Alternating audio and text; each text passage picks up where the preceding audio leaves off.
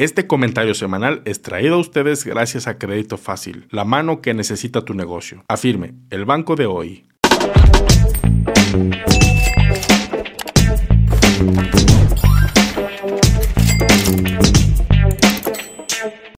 Y bienvenidos al comentario económico semanal de Luis Mi Negocios para la semana que comprende del, 17 de octubre aproximadamente al 22 de este mes en curso.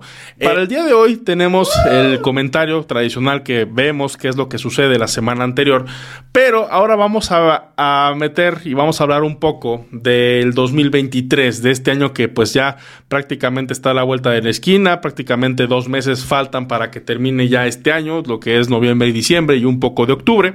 Leí el reporte del Fondo, Fondo Monetario Internacional, su panorama económico o World Economic Outlook para 2023. Es un libro que, eh, pues yo diría que libro, porque son más de 100, 100 páginas, es un, es un PDF que les voy a compartir en la descripción de este video, pero vale mucho la pena que lo leamos, sobre todo para el tema de inversiones para tener mucho más claridad sobre cómo está la economía en general y que esto nos ayude a hacer muchos mejores análisis en la economía. Bien saben, igual las personas que hayan tomado alguno de los eh, webinars de análisis fundamental, que es muy importante entender la economía para poder entender mejor nuestras inversiones y por eso vamos a platicar de ese comentario semanal enseguida. Pero la semana pasada, la semana pasada se publicó el dato de inflación en los Estados Unidos, que fue el dato de 8 0.2% cifra anualizada de inflación. Esta cifra como tal es una cifra que ha bajado, en agosto fue de 8.3%, pero no bajó como el mercado lo esperaba. El mercado esperaba que bajara en un 8.1%, no se consiguió y por lo tanto pues decepcionó esta cifra al mercado. ¿Qué fue lo que sucedió? Los mercados el jueves cayeron en, en Estados Unidos, los principales índices, lo que fue el Nasdaq, lo que fue el Standard Poor's 500 y demás, pero al final hubo un giro. En ese mismo día, a partir de las 10 de la mañana, los inversionistas, pues de alguna manera, quisieron aprovechar ese dato de inflación y ese, ese día el mercado cerró en positivo. Pero ¿Qué sucede? Que al día siguiente los mercados cayeron de manera importante. Y aquí tengo los rendimientos semanales. El Standard Poor's 500 la semana pasada tuvo un declive del 1.43%, el Nasdaq del 3.11% y el Dow Jones sorpresivamente 1.31 positivo. ¿Qué es lo que me da a entender a mí este panorama? Que de alguna manera vemos que la economía mundial, la economía global aún no está muy bien. Entonces hay unos inversionistas que lo que están buscando prácticamente es salidas de sus inversiones. ¿Qué es esto? Que cuando de alguna manera tú ya eh, dentro de tu horizonte de inversión o dentro de tu misma expectativa de inversión una acción no cumple con esos parámetros, pues ¿qué es lo que quieres? Vender. Quieres salirte del mercado cuanto antes. Y al salirte cuanto antes, pues obviamente ahí vas a absorber alguna pérdida. Entonces, hay personas que cuando el mercado está subiendo, pues aprovechan para deshacerse de esas oportunidades que ellos tienen o que ellos desaprovecharon para de alguna manera, eh, pues estar líquidos, ¿no? Estar en dólares o estar en pesos, ¿no?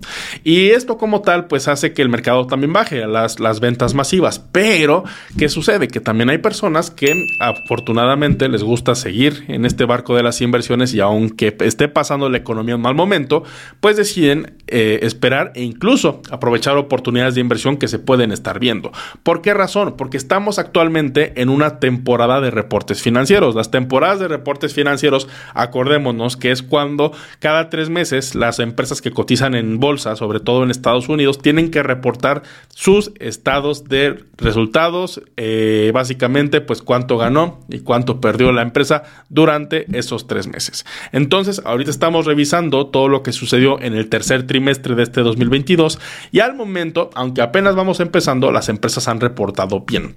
Ha reportado bien PepsiCo, como vimos que tuvo una, es una, alza importante en, su, en sus ventas y en sus utilidades. Fue el caso parecido con BlackRock, fue su caso también el día de hoy con Bank of America afortunadamente las empresas, aún en un contexto global complicado, aún cuando la economía no está dando para más, eh, en los libros, pues en la práctica las empresas siguen teniendo buenos resultados y esto es bueno para nosotros, porque a final de cuentas cuando nosotros invertimos en una empresa que tiene un buen reporte, generalmente la empresa va para arriba.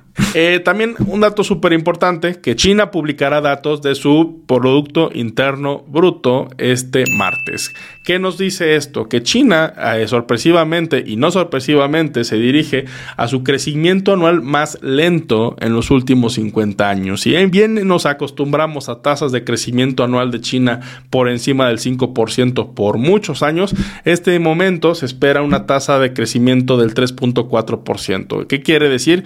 Que pues China no se ha salvado también de los estragos de la pandemia y por lo tanto está sufriendo económicamente como lo está sufriendo, sufriendo también la Unión Europea y los Estados Unidos. Y también, caso importante, que se está celebrando en estos momentos la convención del Partido Comunista Chino.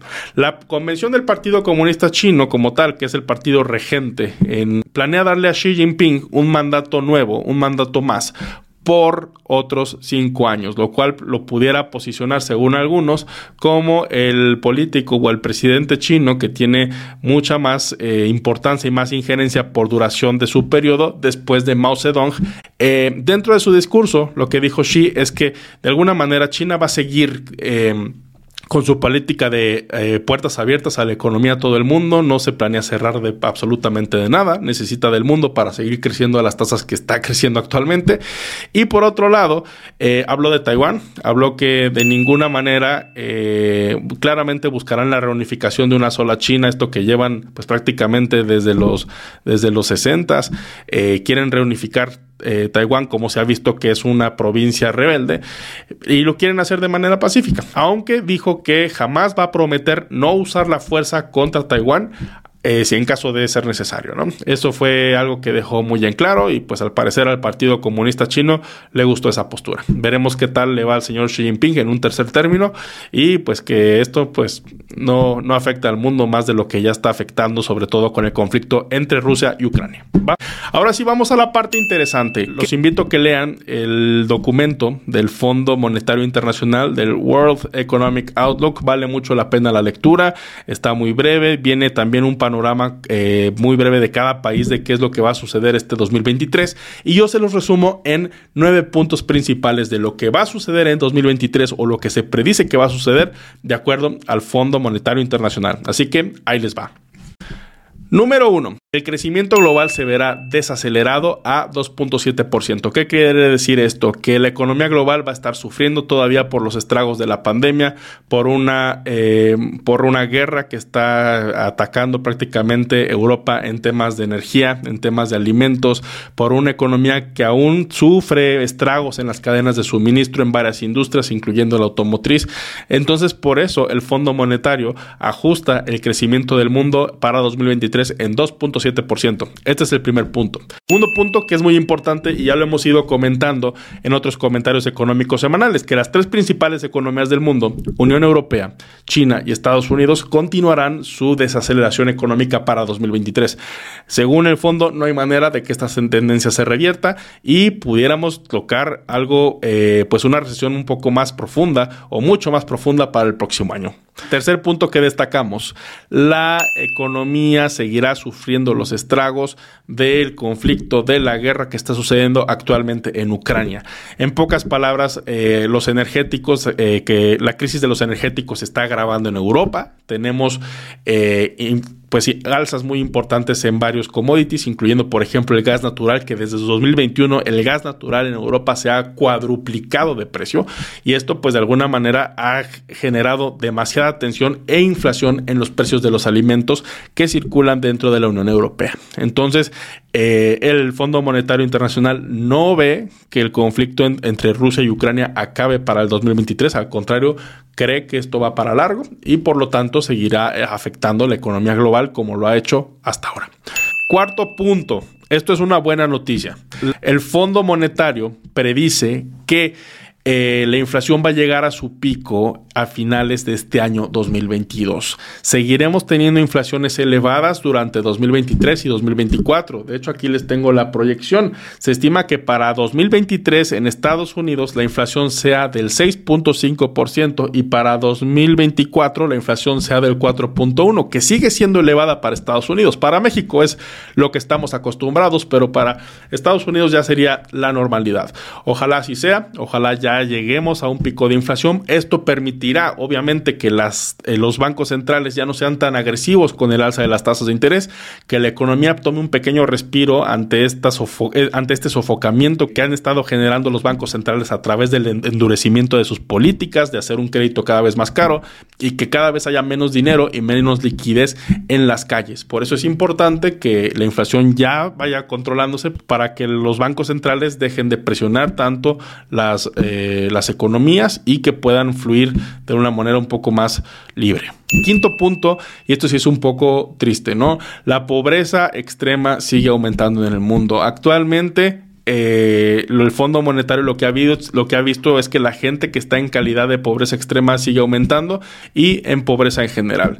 Eh, aquí nos dicen que se estima que, nos dice el reporte, que 47% de la población global vive con menos de 7 dólares al día, lo cual pues está, es, es prácticamente el umbral de la pobreza, ¿no? Esto lamentablemente la desigualdad sigue creciendo no solamente en Latinoamérica o en México, sino en todo el mundo. Y seguirá en 2023. Sexto punto, advirtió que tanto políticas fiscales como políticas monetarias y, como políticas financieras por parte de los bancos centrales pueden mermar la economía en el sentido de que los bancos centrales no estén conscientes del impacto que pueden tener estas decisiones en Main Street. En Estados Unidos se utiliza mucho ese término cuando eh, Wall Street o lo que son los financieros o lo que son los bancos centrales, los quienes controlan las políticas monetarias, afectan de una manera directa a el pueblo en general. Entonces, el Fondo Monetario Internacional pide que los que sean mucho más conscientes con, el, con la microeconomía, con lo que sucede en las calles para no afectar sobre todo el dinero del pueblo y que, y que cada vez le alcance un poco más a la gente, entendiendo que se tiene que corregir actualmente lo que sucede en el mundo, ¿no? Eh, una situación económica que no hemos visto en mucho tiempo. También nos, nos dice el, el, el, Fondo Monetario Internacional que los, las economías tienen que ser mucho más cautelosas al momento de eh, definir sus políticas fiscales, ¿no? Y que de ninguna manera las políticas fiscales deban de eh, interferir con el tema de la inflación como lo está pasando en Reino Unido. En estos momentos, la primera ministra Liz Truss acaba de eh, pues correr a su ministro de Economía porque el plan económico que presentó para apoyar a las familias en contra la inflación y que iba a poner en jaque las finanzas públicas del Reino Unido, pues se, se, echó para atrás, ¿no? Entonces, eh, le hizo un llamado directamente a Liz Truss a que reconsidere, reconsidere ese paquete fiscal y por otro lado a los gobiernos en general, aunque, a que no eh, apoyen de manera eh, fiscal o poniendo en jaque al presupuesto para intentar controlar la inflación, porque ese no es el camino. Y último punto, citando el reporte, el entorno global es frágil con nubes grises al horizonte. Ese es el resumen del fondo del, reporte, si lo queremos ver así en una frase. El entorno global es frágil con nubes grises al horizonte. Se vienen cosas complicadas y voy a leer esta parte que fue una entrevista que le hicieron a Piero Liv eh, Gurinchas, que es el economista en jefe del Fondo Monetario Internacional, que dice, el próximo año será doloroso. Va a haber mucha desaceleración y dolor económico. Tal cual. Así lo dijo, la verdad es que hemos estado conscientes de lo que sucede actualmente en la economía y por eso es importante que cada vez que hagamos nosotros inversiones, que leamos lo más que podamos sobre cómo está sucediendo actualmente en la economía, cómo podemos sacarle mejor provecho a nuestras inversiones y sobre todo medir bien los riesgos, porque es una época global donde el riesgo está muy latente, está muy inherente, hay volatilidad financiera en los mercados financieros, en los mercados de bonos eh, y prácticamente uno puede caer en la crisis de no sé dónde meter mi dinero, no sé qué hacerle, no sé por dónde meterme. Entonces, aquí es importante, uno, rebalancear nuestras carteras de inversión con nuestro horizonte de inversión, tener bien en claro en qué queremos invertir, cuánto dinero podemos, cuánto tiempo podemos dejar ese dinero sin tocarlo y posteriormente hacer estrategias de inversión que estén basadas en en lo que está sucediendo actualmente en la economía y pues básicamente hacer un, un, Excel por lo menos donde veamos cómo vamos a distribuir nuestros activos de inversión para sacarle provecho a esta economía que realmente está complicada. Yo actualmente sugiero que aprovechemos en Latinoamérica las elevadas tasas de interés a renta fija. La renta fija en estos momentos está pagando muy buenos intereses. Aquí les dejo un video para los que quieran en México aprender a invertir en CETES que les puede ayudar mucho y pues esperar y diversificar nuestras fuentes de ingreso. Eso es muy importante, ¿no? En entornos donde el 2023, como lo acabamos de ver, se puede ver un año muy difícil y muy complicado, siempre hay que estar muy alertas a cualquier oportunidad de negocio, cualquier oportunidad de inversión que nosotros podamos capitalizar, porque uno nunca sabe si en algún punto, algún sector en el cual estemos se vea, se vea eh, complicado. Es muy importante tener diversificación y obviamente pues tener el conocimiento suficiente para capitalizar estas inversiones y que nos vaya muy, muy bien. Eh, bueno, bueno, pues eso fue el comentario económico semanal. Les saluda con mucho cariño Luis Mi Negocios. Muchísimas gracias por suscribirse al canal. Les mando un fuerte abrazo y un saludo a todos los que nos escuchan por Apple Podcast y por Spotify. Hasta la próxima.